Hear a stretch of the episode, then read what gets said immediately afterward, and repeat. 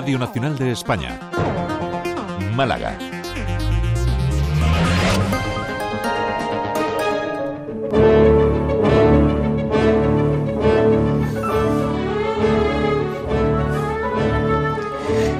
Muy buenos días, un año más desde el Festival de Cine de Málaga que arranca hoy su vigésimo séptima edición.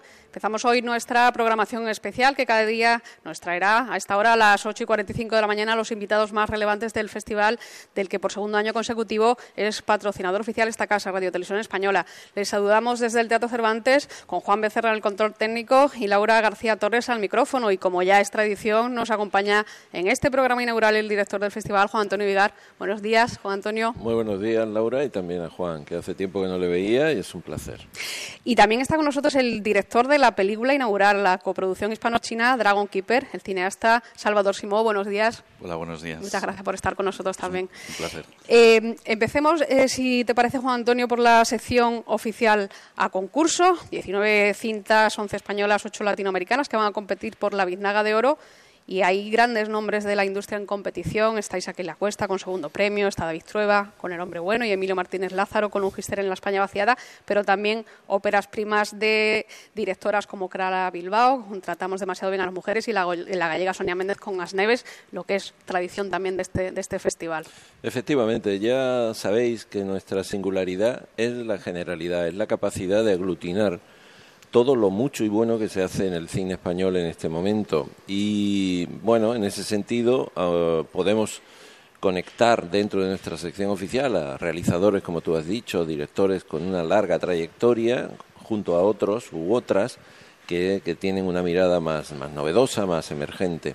Y también diferentes uh, formatos de producción e incluso géneros. Este año tenemos pues, un abundante número de comedias, creo que a lo largo del proceso de selección hemos detectado que en el cine español, como en la sociedad española, en un mundo tan convulso, tan lleno de complejidades, de tensiones, apetece otra vez sentir un poco la alegría. Y creo que va a ser un denominador común del festival. Y para inaugurar por primera vez una, una cinta de animación, Dragon Keeper, siguiendo un poco también la estela de San Sebastián, que, que, inauguró su pasada 71 edición con la última película de Miyazaki, El Chico y la Garza, aunque esta iba fuera de concurso. Evidentemente, eh, creo que estamos viviendo un, tiempo maravilloso para la animación en nuestro país. Eh, tenemos muchos ejemplos y de hecho uno muy concreto pues está, está, ahí a la vuelta de la esquina, es la presencia de Pablo Berger con Robot Dreams en los Oscar. Eh, bueno, el trabajo de la animación española es de altísima calidad, de un nivel extraordinario y nosotros eh, pues siempre estamos deseosos de contar con películas de animación. Lo que ocurre es que los procesos de producción de una película de animación, y ahora Salva lo podrá explicar con más detalle, pues son muy largos. Y, no es fácil que se den las circunstancias, las coincidencias que todos buscamos. En este momento, en esta ocasión, sí se dio. Tenemos una auténtica joya de la animación de nuestro país, que es Dragon Keeper. Es una coproducción además con China, que es también desde un punto de vista de esas coproducciones españolas algo relativamente novedoso. Y eh, bueno, tuvimos la oportunidad de verla, nos fascinó, nos pareció una gran película. La animación, por supuestísimo, es cine y decidimos que debía, siguiendo esa estela también de otros festivales que han visto lo mismo que nosotros, debía inaugurar.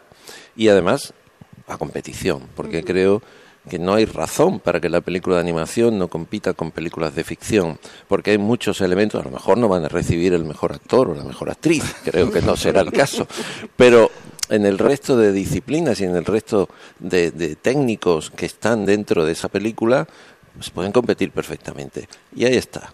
Dragon Keeper. Eh, Salvador Simó, eh, bueno, ya estuvo en, en Málaga eh, con Buñuel y, y, el laberinto de las tortugas. Parece que le gustó esto de Málaga porque de hecho vive aquí ya desde hace, desde hace año y medio.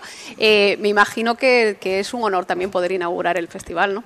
Bueno, no, ni te lo imaginas. O sea, bueno, ante todo, gracias a las palabras de Juan Antonio, porque la verdad es que, que ya, me, ya en su momento, cuando vine con Buñuel, me sentí tremendamente mimado Uh, y, ya me roba, bueno, de hecho fue en ese festival cuando Málaga me robó el corazón y, ya me queda aquí, o sea que, que bueno, pues es, es uh, casi jugar en casa, ¿no?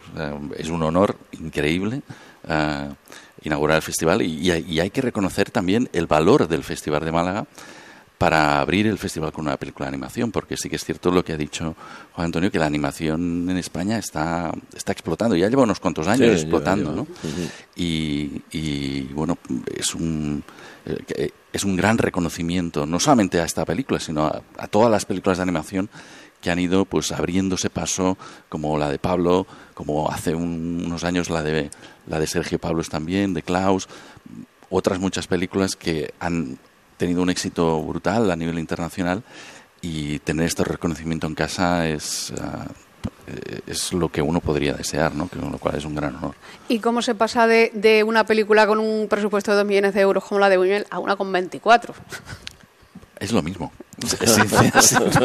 bueno, lo mismo, lo mismo.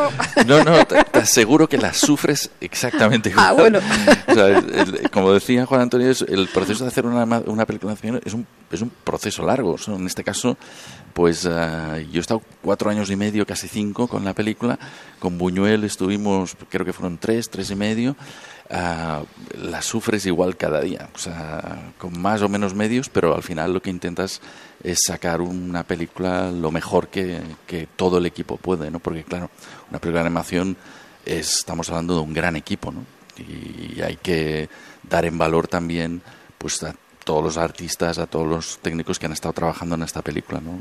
Es, es una orquesta de grandes profesionales, ¿no?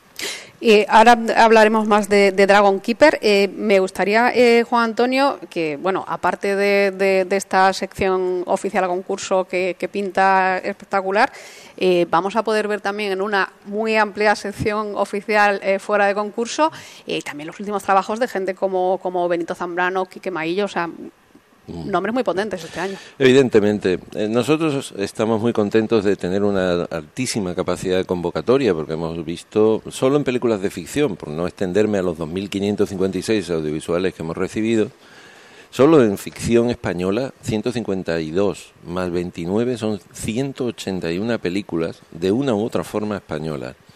¿Eso qué significa? Que en un proceso de selección en el que tú tienes que reducir de 181 a 11, pues se queda en el camino mucho, mucho interesante. Películas de, gran valor que a nosotros nos parecía que debían estar también de alguna manera en sección oficial, solo que fuera de competición. Y por eso se, se, ha planteado esta amplia sección no competitiva que permite ser demostrativa de lo mucho y bueno que se hace en el cine español. Y porque, como queremos ser un festival útil para la industria, dar visibilidad a todos esos magníficos trabajos que también van a pasar por Málaga y que necesitan de un festival para tener el primer impulso de cara a su posterior explotación desde el punto de vista comercial. Yo sé que mediáticamente eh, os complicamos la vida porque los medios de comunicación queréis estar en todo y son demasiadas películas, pero el concepto de utilidad ha primado sobre otra cosa.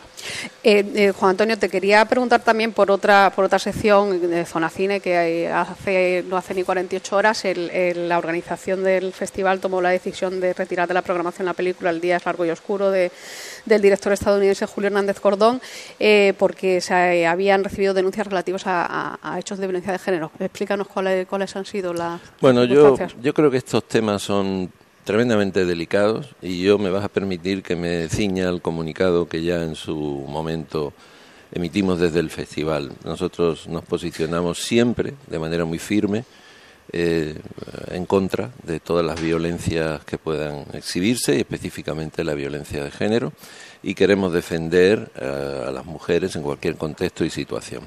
Entonces, bueno, eso nos ha llevado a tomar esa decisión e insisto, eh, entrar a más detalles siempre puede hacer daño a personas vulnerables y me vas a permitir que me quede ahí. Salvador, volviendo a, Dragon Keeper, que decimos que es una coproducción hispano-china, ¿cómo ha sido el trabajo con, con, los productores chinos? ¿Qué nivel de independencia has podido tener? O sea, ¿se ha adaptado la, la historia? La historia se ha adaptado un poco, ¿no?, al mundo asiático a ver, la, la, historia viene de, de, los libros de Carol, Wilkinson. sí que es verdad que en su momento lo, el proceso de... cuando yo llegué a la película en el 2019, el guion estaba casi cerrado después de mm, varios años, y te estoy hablando de, pues no sé si cuatro o cinco años de negociaciones con China para poder cerrar el guion y toda la historia que ahí estaban, pues en su momento estaba Manuel Cristóbal y Larry Levene, los dos ah, en China, junto con Pablo Castrillo, ah, intentando hacer un guion decente, ¿no? Y fue un trabajo muy arduo y muy duro, ¿no? Hasta, hasta que, bueno, pues mí me llegó un guion que, que ya no se podía modificar en, en esencia, ¿no? Sí que cuando yo lo cogí, pues evidentemente le di una vuelta para hacerlo un poco más comercial, intentar pues eh, hacerlo, recuperar un poco las, las, historias de aventuras de los años 80, 90 con las que nosotros crecimos, tipo los Goonies, Indiana Jones y todo esto, ¿no? Porque sí que es verdad que las películas de animación de hoy en día, pues es un gag detrás de otro, ¿no? Y con esta película lo que intentábamos era un poco recuperar esa forma de hacer uh, de, o de contar las aventuras. Sí que hay alguna cosa de humor, pero, pero es más una aventura con, con sobre todo mucho sentimiento, trabajar mucho los personajes, un poco casi como si lo haríamos en, en ficción, ¿no? Pero, pero bueno, yo creo que el, eh, te digo, el proceso de, de, creación del guion fue un proceso arduo que a veces a mí, claro, habiendo leído el libro, dices, oh, hay cosas que se cayeron en su momento que me hubiera gustado recuperar, pero pero bueno, ya, ya no era un melón que ya estaba más o menos cerrado y no se podía abrir. ¿no? Volviendo un poco también a lo que decía a lo que decía Juan Antonio Vigar, el, eh, la animación española tiene un nombre muy potente internacionalmente, ¿no? Sí, la verdad es que poco a poco, como decía, uh, yo creo que llevamos como seis o siete años que, que las películas, pues, uh, casi cada vez que se han presentado al, a los premios EFA de la, de la Academia Europea han ganado, han estado casi en los Oscars, hemos tenido junto con la de Pablo dos películas ya en los Oscars, la de, la de Sergio Pablos y la de, la de Pablo, con lo cual, fíjate, o sea, este año mismo Uh, hay películas americanas, la película de Miyazaki y una película española. Y el presupuesto de la película española es ridículo comparado con, con las películas americanas. Y estamos ahí compitiendo. Con lo cual, el hecho de que las instituciones pues empiecen a darse cuenta de esto es, es muy importante y, y, realmente lo valoramos tremendamente. Eh, Juan Antonio, el, esta noche, además de, de proyectarse eh, Dragon Keeper, Guardiana de Dragones, vamos a tener eh, la gala de, de, inauguración y también la, la entrega de la Vinaga Ciudad del Paraíso a una imprescindible del cine español como sí. es Lola Herrera, ¿no? Sin duda, y estamos orgullosísimos de ese hecho. Vamos a tener una gala, creo, en la línea de lo que te decía, una gala celebrativa, celebrativa de la alegría y celebrativa del hecho de volvernos a reunir todos, todo el mundo del, del cine español y en español. Vamos a tener eh, una gala presentada por Marta Etura y también por dos por dos personas que son la Dani y Omar Banana, que vienen de un éxito tremendo, con Te estoy llamando locamente, creo que va a ser una presentación llena de, también de alegría, y luego interpretaciones de, de importantes eh, artistas como Valeria Castro, como Neil Moliner, como Antoñito, eh, también el, cantante flamenco, como el caso de Miss Cafeína. Y como broche de todo esta gala, vamos a tener a doña Lola Herrera. Creo que los festivales también se tienen que significar por los nombres propios que, eh, que son sus homenajeados de cada año. Y en esta ocasión, nuestra biznaga eh, Ciudad del Paraíso, para los imprescindibles del cine español, va a la gran dama de la interpretación, eh, no solo de cine, sino evidentemente de teatro y de televisión, porque ella, cuando le llamé para decirle que le dábamos este premio, me dijo, pero pero Juan Antonio, no he hecho demasiado cine. Digo, no, no has hecho a lo mejor demasiadas películas para salas, pero has hecho todo el audiovisual para televisión, precisamente uh -huh, para esta española. casa. Uh -huh. Todos los estudios uno, todas las novelas que durante una serie de décadas, pues, la Casa de Radio Televisión Española ofrecía a todos los hogares de nuestro país. Y bueno, es un gran orgullo para nosotros que Lola haya aceptado y que reciba esta biznaga. Y ya, bueno, muy brevemente, y además porque lo has mencionado, eh, esta casa, segundo año que patrocinador oficial, vamos a tener una gala además especial este sábado con, dedicada a Televisión Española, con la película Matusalén. Bueno, placer seguir colaborando, ¿no? Pues sí, Estrechamente. Estamos, estamos encantados. Yo creo que es un encuentro de voluntades y de intereses que queremos que dure muchísimos años pues y estamos, estamos trabajando codo con codo para que sea así. Pues Salvador Simó, muchas gracias, gracias mucha suerte. Y Juan Antonio Vigar, un placer como siempre. Igualmente. Nos despedimos aquí, volvemos a las 2 menos 5 con más información local.